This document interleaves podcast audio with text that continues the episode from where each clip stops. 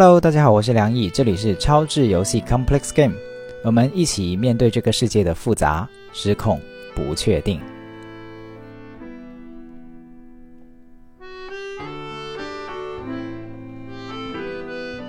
Hello，大家好，我是梁毅。啊，这一期呢，我们想跟大家聊一个关于生气的话题。我们先从一个小故事开始讲起。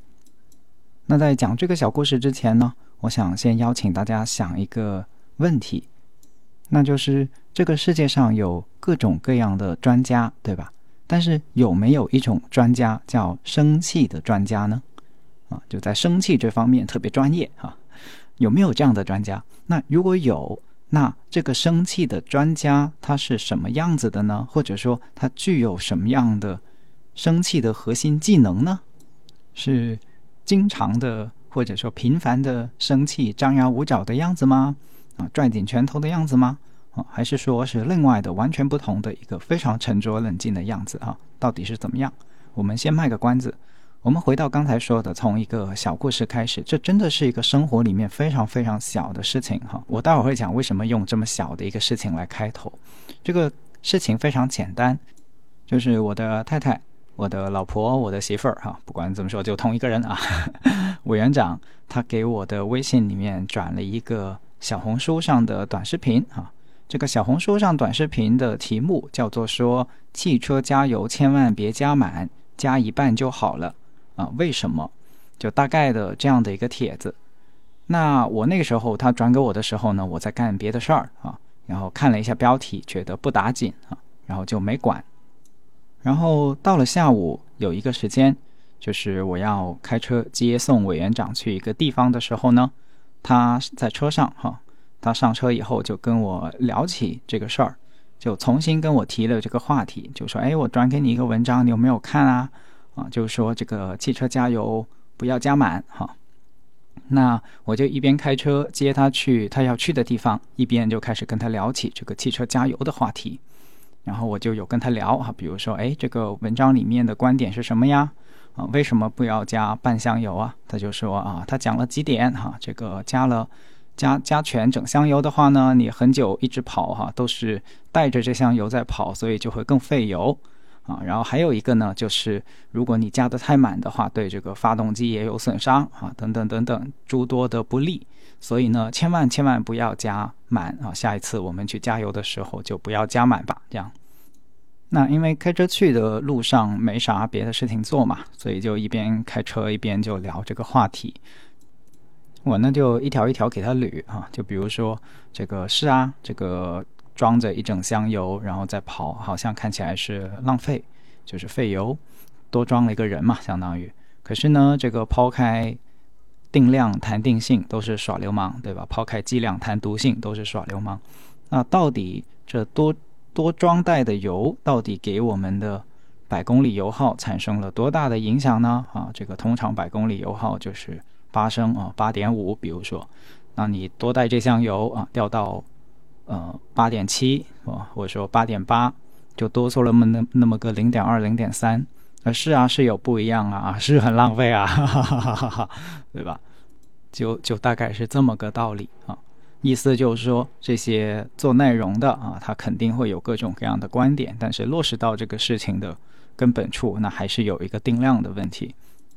然后第二个事情就是他说的那个对发动机不好啊，然后我就有跟他说啊，其实这个汽车工业百年发展啊，这个对于汽油这么危险的东西装在汽车里面，到底是有什么样的安安全措施，其实是已经迭代了上百年了啊，所以。你要说真的不安全，那这个我们老爸在开的那个电动车，我是更担心那个电池会不安全。为什么？它的历史短呐。我们的电动车在街上跑，就是那个电瓶车啊，不好意思，就是现在很多因为汽车四个轮子的都是电动车哈，啊，所以老爸骑的那个应该叫电瓶车，就是两个轮子的那种，就那种东西出来才那么个一二十年，而且它特别便宜。它对于它的安全性的迭代没有那么多的工业上的经验，也没有那么多的安全标准。但是你看汽车，它有非常严格的这些工业安全的标准啊，还有协会去管理它的这些安全标准，专门的安全标准，它是经过无数的迭代的而且如果我们了解汽车工业的话，我就开始跟他讲汽车工业里面哈，对于油箱这个福特汽车的油箱怎么样啊？这个时候这些就是叫什么啊？无无用的知识又增加了的那些平时攒起来的知识就能拿来聊天了，对吧？这个平时。然后就跟他聊这个汽车的油箱啊，怎么样安全改进的历史啊，跟再进一步的跟他聊这个航空工业里面啊啊，因为飞机是个很贵的东西啊，直接掉一台飞机下来，可能一个航空公司就就就完蛋了 的这种，就是工业品它的安全性其实是有这样的一个道理在里面，就是它要经过不断的迭代，它有很多工程学上的经验的积累。啊，然后最终落地为一些安全标准跟行业的规范。那所以汽车油箱是一个经过无数遍的迭代的东西了啊。然后后来我自己查了一下资料，也是啊，就是有一个东西叫碳罐，它就专门应对这个汽车油箱加满油以后，如果你晃荡，不是有蒸汽嘛，不是有这个汽油蒸汽嘛，这个汽油蒸汽就很危险，对吧？就是如果它在油箱里面积积聚。然后膨胀啊，说不定会爆炸，对吧？它就有一个叫碳罐的东西，就可以去调节这个油箱里面的汽油蒸汽的压力啊，并且吸附多余的汽油啊，让排到大气中的这个呃空气，它里面不至于饱含汽油的蒸汽，就不会引燃一些东西啊。所以哪怕你的汽车在有些露天的停车场，对吧？暴晒，暴晒到一定程度以后呢，它油箱里面的温度其实是很高的。但是它依然很安全，就是因为它做了很周全的这些设计。好了，今天不是汽车工业的科普课，就是我主要是跟大家表达，就是说这一路，呃，开车接委员长去的路上，其实是有很多呃轻松、愉快、平静的交流的。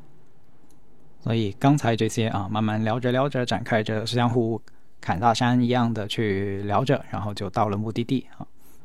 那我为什么要举这样的一个听起来非常轻松愉快、波澜不惊的生活小故事来作为今天节目的开头呢？它跟我们的最初的那个关于生气的话题不是南辕北辙吗？哈，这里面哪有什么生气？哈，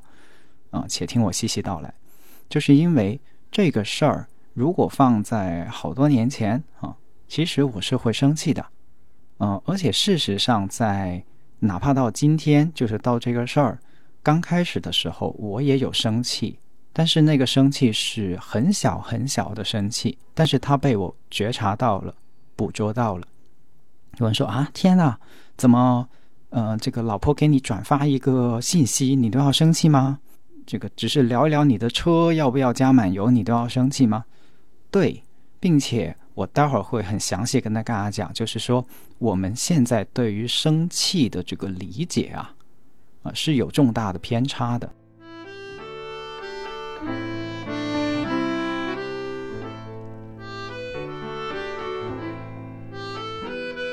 那为什么我会生气呢？以及生气了以后，又为什么最后会最终变成一个欢声笑语的结果呢？这里面其实就是这期节目想跟大家聊的一个内在的秘密，或者说内在的奥妙之处。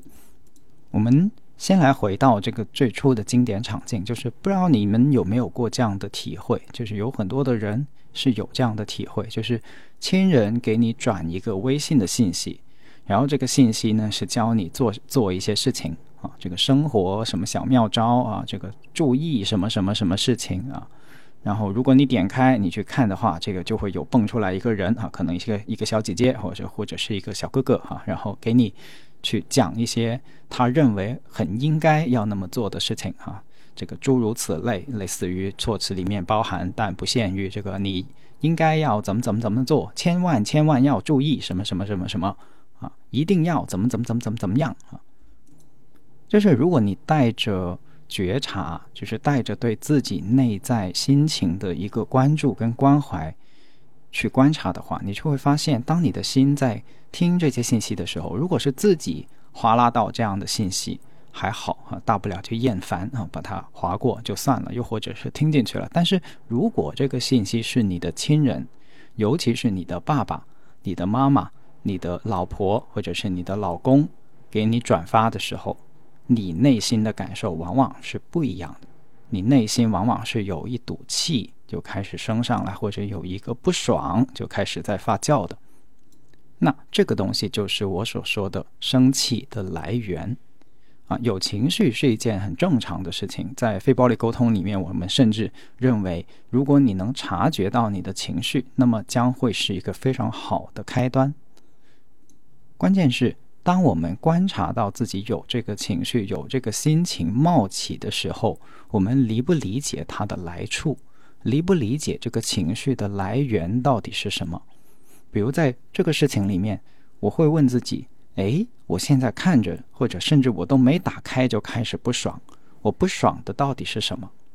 啊，第一，可能可能是因为，哎呀，我正在工作呢，啊，给我发这么一个东西，我没时间看呢，啊，这是第一层心情，就是你当下有一个你想聚精会神工作的东西，你有集中精力的需要，你还不想分配时间给这个，可是因为转发给你的这个人是你很重要的一个。内心很有分量的人，你很看重你的爸爸妈妈，或者你很爱你的妻子，很爱你的老公，所以他的话是有分量的，跟一个路人甲乙丙丁给你转发一个，那是不一样的。所以你会有情绪，这个情绪是来源于其实你想集中精神。所以大家看，就是有情绪会生气、会不爽的这个情绪本身，它不是指向对方的。并不是说，哎呀，我有情绪了，所以对方一定做错了什么事情，或者说，哎，他一定干了什么十恶不赦的事情，所以我有情绪，不是这样的。我们有的情绪之所以会冒起一个情绪，一定是因为我们自己有一定一个内在的原因，我们自己的想要的东西，想达成的愿望或者是渴望的状态。所谓的情绪专家，或者是所谓的生气专家，第一个。就体现在，就是我们节目最开始的时候，不是提到过，如果有一个生气的专家是什么嘛？就是他既能够去捕捉到自己这些细微的生气的信号，并且开始去溯源这样的生气，它的源头到底是什么？它的原因到底是什么？不是对方做错了什么的原因，而是自己的生活所需，一个很具体的事情里面，你到底想要什么？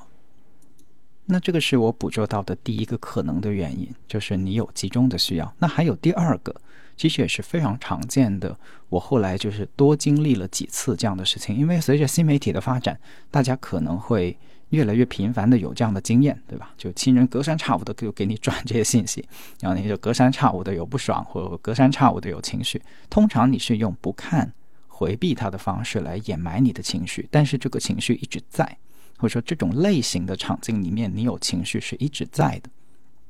那我后来咀嚼了一下，就是这个原因是什么呢？就是这里面有一种心理，就是认为你宁可相信这个小窗里面这个都不知道是谁啊的意见，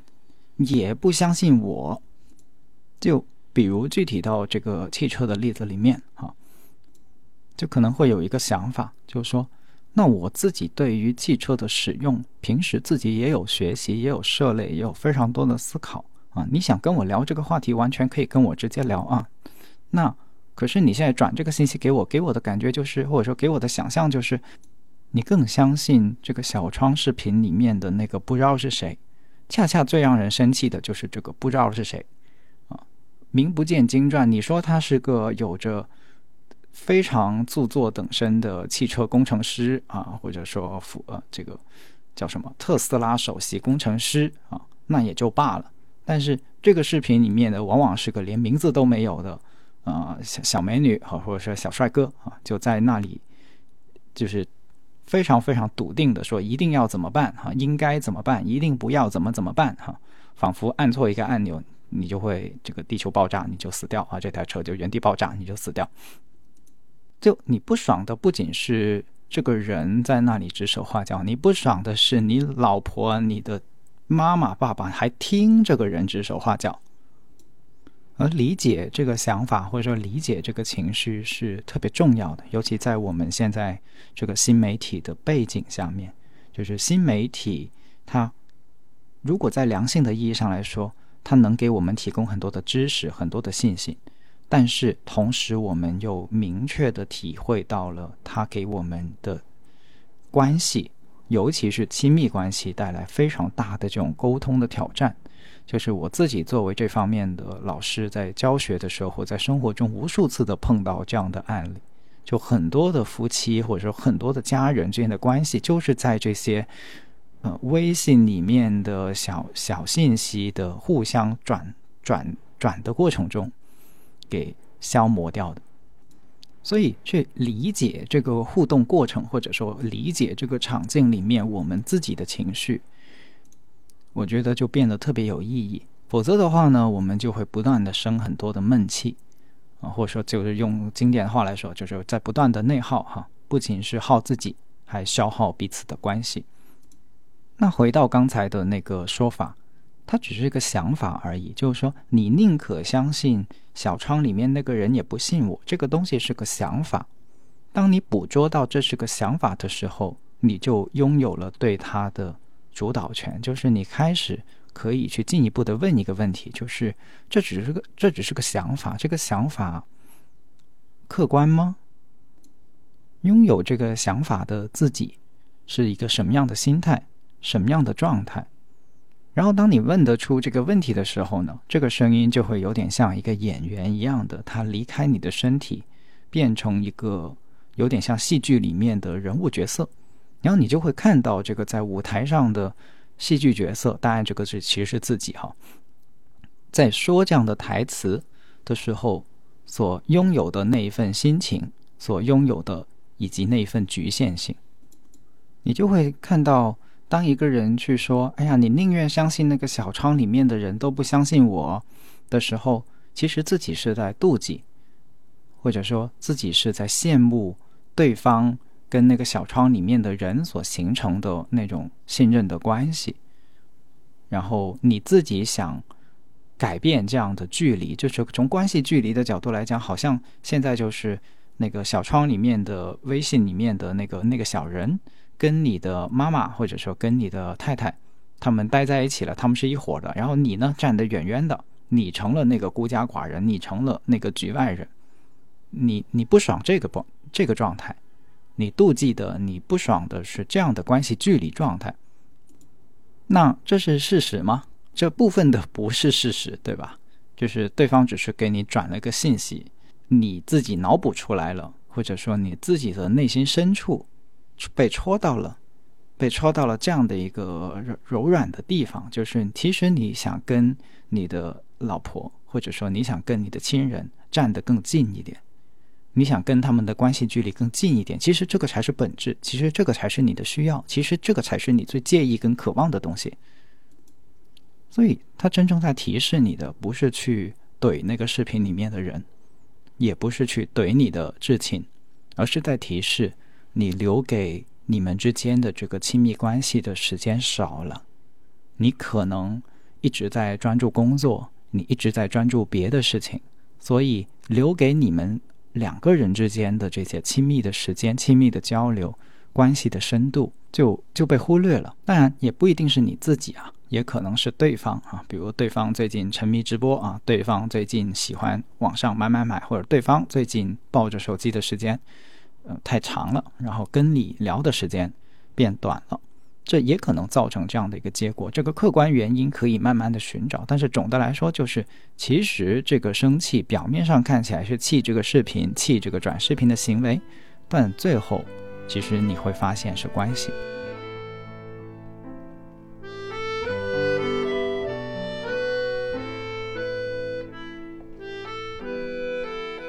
那这是第二重情绪的来源。那对于我呢？我还有第三重情绪的来源，就是我自己过去消化这些场景的时候，我发现还有一个很重要的原因，啊，就是这个就真的蛮特别，就是跟我是有这个信息工作内容生产的背景有一定的关系。就恰恰因为我知道新媒体的内容是怎么生产出来的，恰恰我知道这个视频里面小窗里面的小哥哥，他为什么要做这样的内容，他做这样的内容的运营。啊，现在这个领域被称之为内容运营，对吧？他要做一个汽车，比如说他要卖这个汽车的配零配件，那么他要做的这些在新媒体上面要做很多的内容啊，比如他的目标群体是一些车主，对吧？他就要无偿的先去做很多的这些汽车小知识啊，汽车维护小就这些小知识、小妙招啊，让你觉得哎，我不看白不看啊，走过路过不要错过，多看几条就多积累一些汽车的呃维修保养知识。那到了差不多的时候，你就开始对。他这个品牌或者说他这个店建立一定的信任，就会去里面去消费哈，去买他的东西，或者说他就比较方便带货。就是现在有一个这样的逻辑，嗯，其实无所谓好坏哈，这个如果做得好的话，也是一个很好的商业模式，或或者说现在已经是一个人尽皆知的一个运营的方式。但是恰恰是因为我非常知道这些背后的信息生产的过程，所以我才有一个生气的部分。这个生气的部分就是，我最讨厌有人拿着这些半真不假的信息去影响我的至亲。我最讨厌他们这样子去骗我最亲最爱的人。当然，我说这句话的时候咬牙切齿哈，就我有点像像刚才那样说的，有一个人站在舞台上哈，有一个心灵独白的一个人，其实对方没有骗，对吧？对方不是电信诈骗，对吧？对方只是一个内容。那为什么我是骗呢？就是这个情绪是从哪里来呢？就我给大家举一个例子啊，就比如说你你你想一想，有一个人他的职业是牙医啊，他每天帮很多人修补牙齿，然后这个牙医呢懂非常多牙齿的专业知识，对吧？可是哪怕他懂得再多的牙牙齿护理跟修补的知识，可是他的亲人也会吃各种的食物。也会有刷牙的或者不刷牙的一些习惯，是他影响不了的。那么某些某一天或者说某些时候，他就会发现，哎，他的亲人也有蛀牙，他的亲人也吃零食，也会牙齿会有各种的损伤。然后呢，当他们的亲人有损伤的时候呢，就去医院哈，不找他，就不不是找他修补的牙齿哈，是找别的医生修补的牙齿。然后结果呢，他回来一看，这个亲人。找别的医生修补的牙齿，用了那个最最次的材料，或者说用了一个对牙齿有永久性伤害的一个办法。那他，你说这个牙医他生不生气？他当然生气，而且是加倍的生气，对吧？恰恰就是因为他自己是学这个专业的，他有这方面的专业知识，所以他这个生气就生得会更厉害。因为他生气什么？生气自己没有办法去影响。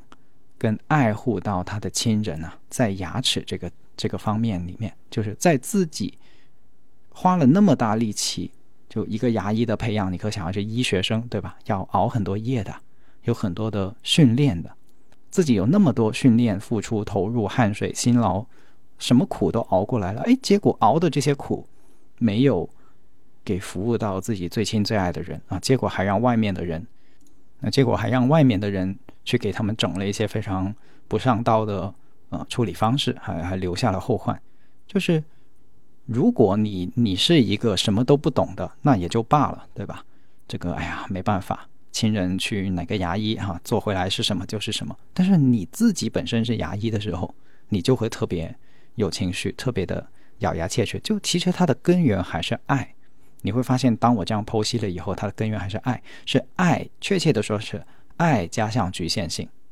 就是这里面纯爱是不会有这样的生气的。恰恰就是你又有爱，但是你又有局限性，你超越不了这个局限性。就是哪怕你是牙医，你也不可能亲手的去做这个亲人所有的牙齿。哪怕你能做亲人所有的牙齿，你也不可能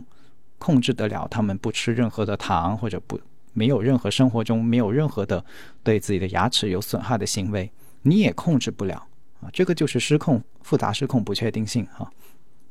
啊，Q 一下我们节目的主题，就是这两个东西加起来以后就会有一个张力。就大家想象一下，就是相当于老师哈，你的职业是老师。再举个例子，你职业是老师，然后你发现自己的孩子在一个学习的问题上被别的老师带歪了，你你就会很很痛，对吧？自己是老师，然后自己的孩子被带歪了。就有一个说法是说，最大的愤怒或者说愤怒的终点，都是对自己无能的愤怒。这个角度就很能理解我刚才所说的那个部分，就是认为自己无能，无能于拯救自己最爱的人，或无能于帮助自己最亲的人，所以你有最大的愤怒。所以绕们绕了那么一大圈回来，就是说，当我是对这个信息内容生产有一定了解，那大家看我在做播客也是一个内容生产，对吧？但是内容生产是有取舍的，内容生产是有，呃，就是你你你说什么会对别人产生影响，这个事情是要负责任的。那对内容生产这件事情的了解跟知晓，然后从而导致了我对这些亲人转过来的信息。其实是会有情绪，这个情绪的背后是有刚才我所说的这种啊，所谓所谓有点有点像能医不治医这样的一种心理在里面。那为什么要想这么多、想这么深呢？或者说为什么要读懂自己的这些内心戏呢？是有很大很大的意义的。因为如果你不不去看见它，不去读懂它，这个东西就会一直发酵。而如果你看到它了，比如像最后这一点的话，其实到最后你会发现，很重要的一件事情就是接纳自己的局限性。是啊，你是个牙医，但是你也不是全知全能的，你不可能去修补全世界所有的牙齿，你也不可能去管住所有人的嘴巴，尤其包括你自己的亲人。一个牙医管不住自己亲人的嘴巴，这不是一件很正常的事情吗？是一件很客观的事情吧，至少是。但是。一个人的自我，一个人的自尊，一个人的专业性，他也在有的时候可能会慢慢筑起一道高墙，就是把自己围在里面呢，变成了一个城堡，变成了一种自尊心，甚至有的时候会变成一种傲慢，让我们忘记了，其实自己只是一个平凡的人，有能力边界的，接受自己的能力边界是一件特别不容易的事情，哪怕我是个信息专家。哪怕我是个心理专家，可是我也不可能时刻捏捏着我的太太、我的妈妈的内心，不可能时时刻刻的去引导他们的想法或者影响他们的信息接收，这是不可能的，因为他们就是一个有自由意志的人类。我尊重他们，我也尊重他们的自由意志，希望他们有自己的自由意志。那如果你能想到这一层，或者说跟着我去想到这一层，你会发现哦，这个内心的很多东西会慢慢平复下来，打通了。这个原来怎么生气的这个气，所以现在回过头来就是想，生气的专家是什么呢？就是第一是非常非常敏锐的觉察到生气，哪怕只是零点一，就像一个灵敏度非常非常高的地震检测仪。所以一个生气专家，我的理解是。它首先是一个非常灵敏度高的地震检测仪，它能够去检测出哪怕哪怕是一级地震，不要等到七级地震的时候你才知道，对吧？你都已经气到摔东西了，你都已经气到破口大骂了，你才检测出来，那你这个地震检测仪的精度灵敏度很低哦。好，当你灵敏度高的时候，哪怕是一级地震啊，大家都在睡睡在梦乡里，都没有被吵醒的时候，你就已经检测出来，这个是第一个特点。第二个特点是生气，生气。大家有没有想过，生气这两个字，它其实当你这么慢慢的去读，慢慢的去拆开来看的话，它不是坏事。什么叫生气？生成一股气。很多人都看过这个著名的动漫啊，《火影忍者》里面有一个概念叫查克拉，对吧？这个魔法的力量，这个忍术的来源就是这个查克拉啊。生气就是查克拉。生气就是你内心生出一股能量，查克拉一般的能量在你身体里面到处乱窜。它有，但是重点是你如何贵及他们，如何引导他们，如何理解他们，然后用合适的方式去释放出来。对着谁释放，或者说用什么方式释放，这是个非常非常大的学问啊。所谓的。现在我们所理解的生气，是有画面的，对吧？一个人破口大骂，一个人非常着急啊，或者说一个人甚至对另一个人拳打脚踢，这都是查克拉的无序释放。生气了以后，这些气已经积累了很久，积累到要爆了，最后就是一个无序的释放。简单来说，只是发泄而已。发泄并不是我们所说的良性的。运用这个生气的方式。当你有这么多的查克拉，尤其是现在有一些人啊是高敏感人群，我觉得特别值得去学习这一点，特别值得去学习非暴力沟通，特别值得去学习我刚才所说的这个觉察跟捕捉你内心的生气、升起、升起的这些气、升起的这些查克拉，然后看看他们的来源是哪里。比如我说的刚才这个场景啊，亲人给我转信息，其实是有过去几年里面的一些觉察。就做了很多内心的功课啊，他不是，所以才会到了刚才我说的那个小场景里面，基本上就是波澜不惊，能够做到，嗯，有点像心如止水的谈笑风生。那其实是之前的功课的结果，就是这些内心的功课已经解决了，就是这个抓马已经不抓马了，就是这个抓马被你拆解透了，被你吃透了，嗯，被你消化好了。所以这个东西到了再次来临的时候，你才能够做到波澜不惊。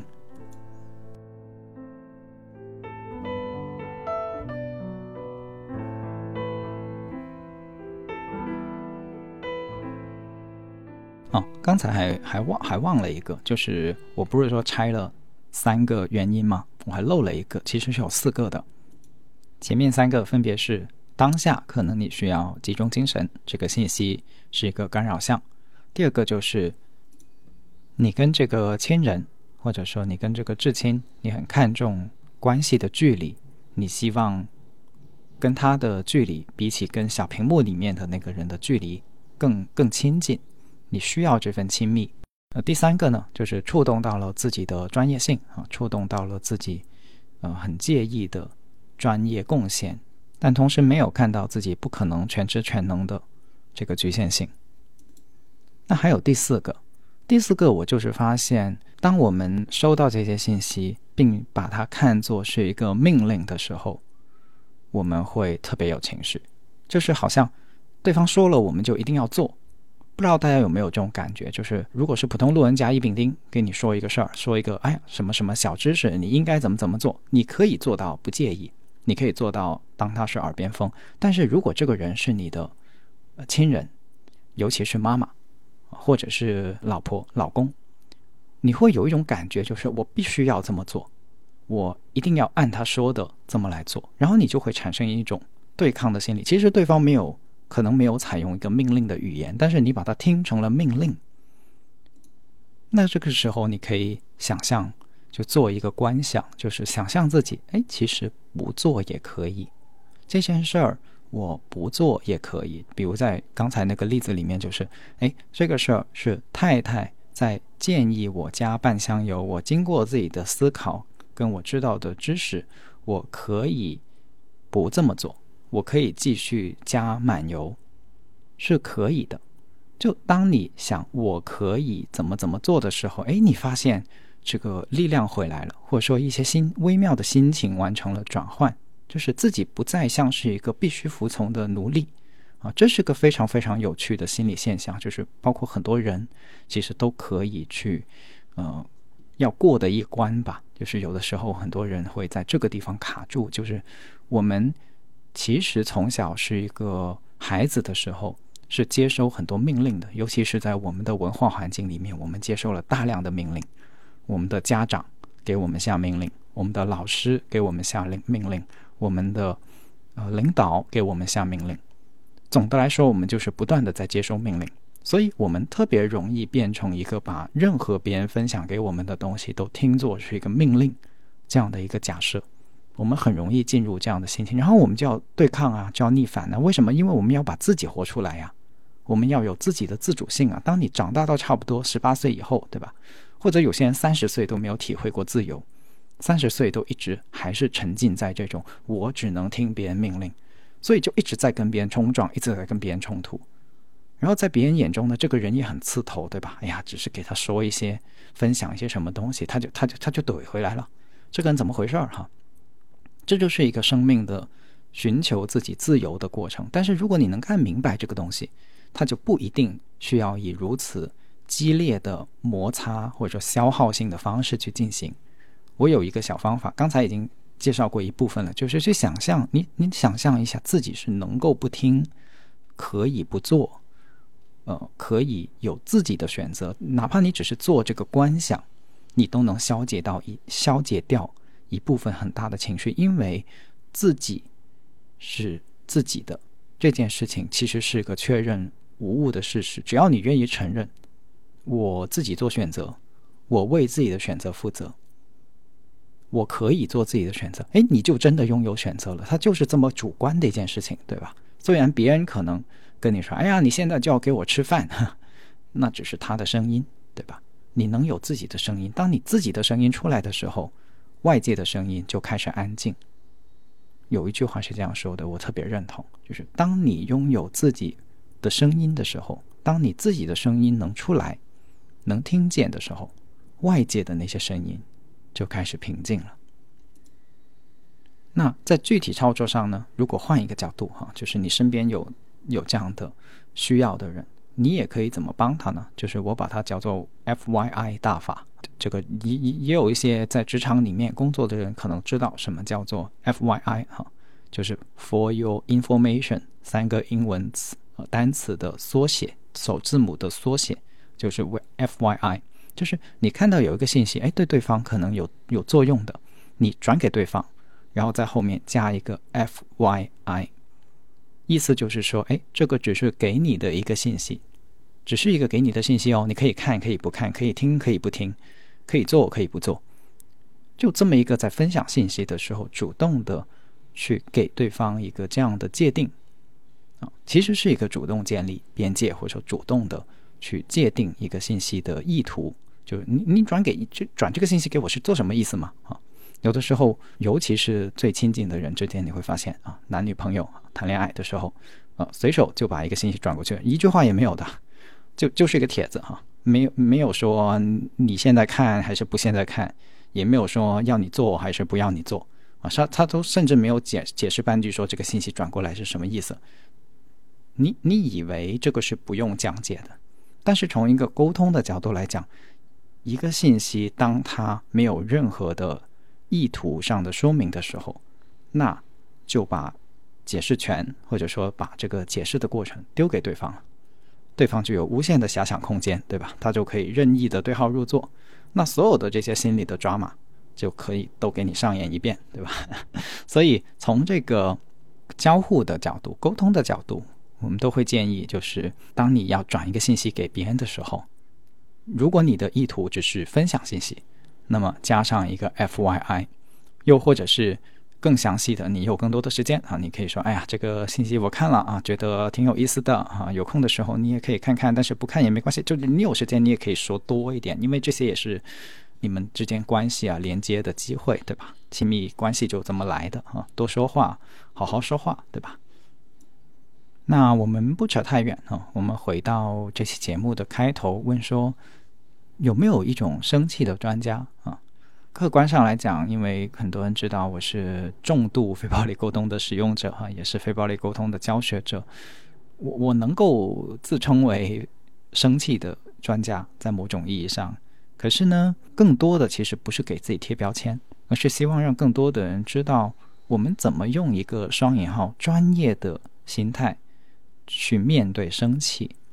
就像我们刚才说的，生气，生气生成一股气，生成一个查克拉。这个查克拉在你身体里面乱窜，那如果你不去管它，它就会积累哈，甚至冲撞你的经脉，冲撞你跟别人之间的关系，毁掉我们跟别人的关系，又或者是让我们变成一只刺猬哈，到处去蛰人，但是既保护了不了自己哈，又让自己听不进去消息，嗯，其实是一个蛮可惜的状态。就是你想象一下，一个人什么都要回怼回来，久而久之，你就不想给他分享信息了。他就大大的减少了自己获取周边的信息、获取周边的机会的机会了。就信息其实也是机会，你失去信息、失去别人的分享，其实也是等于失去机会。为什么现在我们会发现，嗯，越来越丰富跟发达的互联网，却让很多人越来越陷入孤独跟甚至是抑郁的状态？就是我刚才所说的，他要寻求自主、寻求独立，可是，在于一个如此丰富的信息环境里面，很多身边给他的分享都刺激到他，让他做出一个防御的、抵抗的，甚至是甚至是攻击性的一个状态。那么久而久之就越来越少人什么？你你愿不愿意给这样的人分享信息？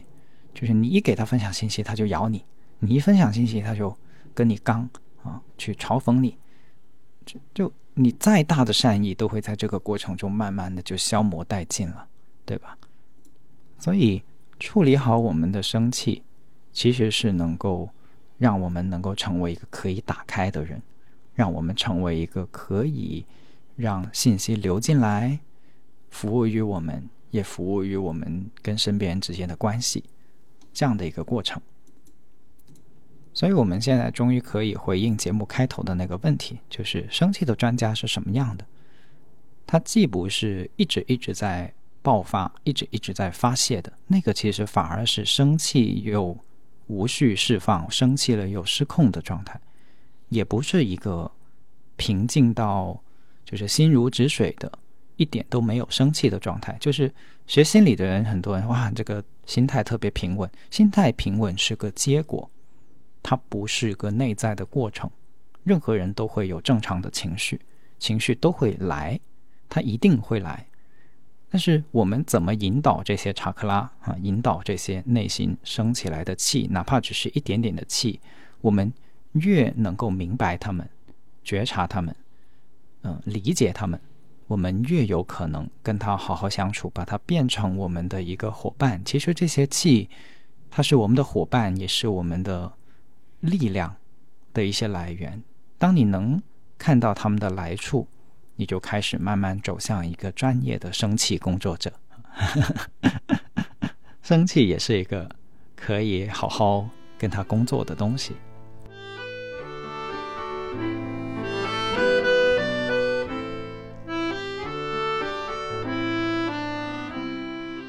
好了，那这期节目我不知道哈，就是你有没有像我所形容的这个生气的过程，就是身边的人给你转信息，至亲至爱的人给你转小红书、给你转微信的时候，你可能是压抑的，也可能是生气的啊。如果你有啊，你怎么样去跟他们交流？欢迎大家分享在评论区。祝大家好好生气，专业的生气。那今天所有的这些关于如何专业的生气的过程跟做法啊，其实它的内核都是非暴力沟通。那我们节目的名字叫超智游戏，我觉得专业的生气或者说有章法的面对我们升起来的情绪，也是一种超智游戏，是一个而且是一个很耐玩的、非常好玩的。如果你玩的方式得当的话，是一个非常耐玩、非常好玩的游戏，它能够增进我们的人生经历。也改善我们跟身边人的关系。这一期我花了一些时间给大家介绍我玩了这么多年的这个超智游戏，所以祝愿大家能够慢慢的玩生气这个很耐玩的、很好玩的超智游戏。祝大家玩得开心，不断进步。我是梁毅，我们下期再见，拜拜。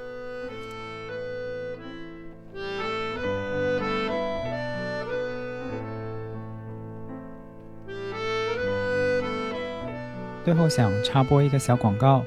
就是我带领的非暴力沟通的沉浸式的课程，叫《让爱融入生活》，新一期可以开始报名了。啊，这是一个从二零一八年开始就不断打磨的学习非暴力沟通的课程。那它有一些特点的，我觉得挺值得说一说。就是它不仅关注技术跟技巧，因为有些人可能觉得非暴力沟通看完书以后发现它是一些比较公式化的语言。但实际运用的话，并不是这样的。很重要的一个部分，其实是关乎于我们内心力量的培养。我觉得，尤其是面对越来越动荡的一个外部环境跟信息环境，人与人之间的这种冲突，以及很难获得被理解的感觉，可能会越来越强烈。那这个时候，我们的内在、我们的内在世界、我们的内在力量的这种培养跟培育，就显得特别重要。所以这门课其实是透过非暴力沟通去找到一些路径，让我们能够科学的去培养我们的内在力量，嗯，科学的方式去积累一些沟通的办法。而这个办法不是那种套路或者是话术，而是当我们的内在改变了对事情的看的角度，完全转化过来了以后，发自内心的一些沟通。一个人的内在力量不一样了，沟通就不一样了。而非暴力沟通，我自己已经实践了，呃，差不多接近十年的时间，滋养到我自己的生活非常非常多。然后可能你们听我的节目，包括我在听友群的一些互动，就会知道这个东西已经融入了我的生命，就是我完全就是用它去生活，用非暴力沟通去生活。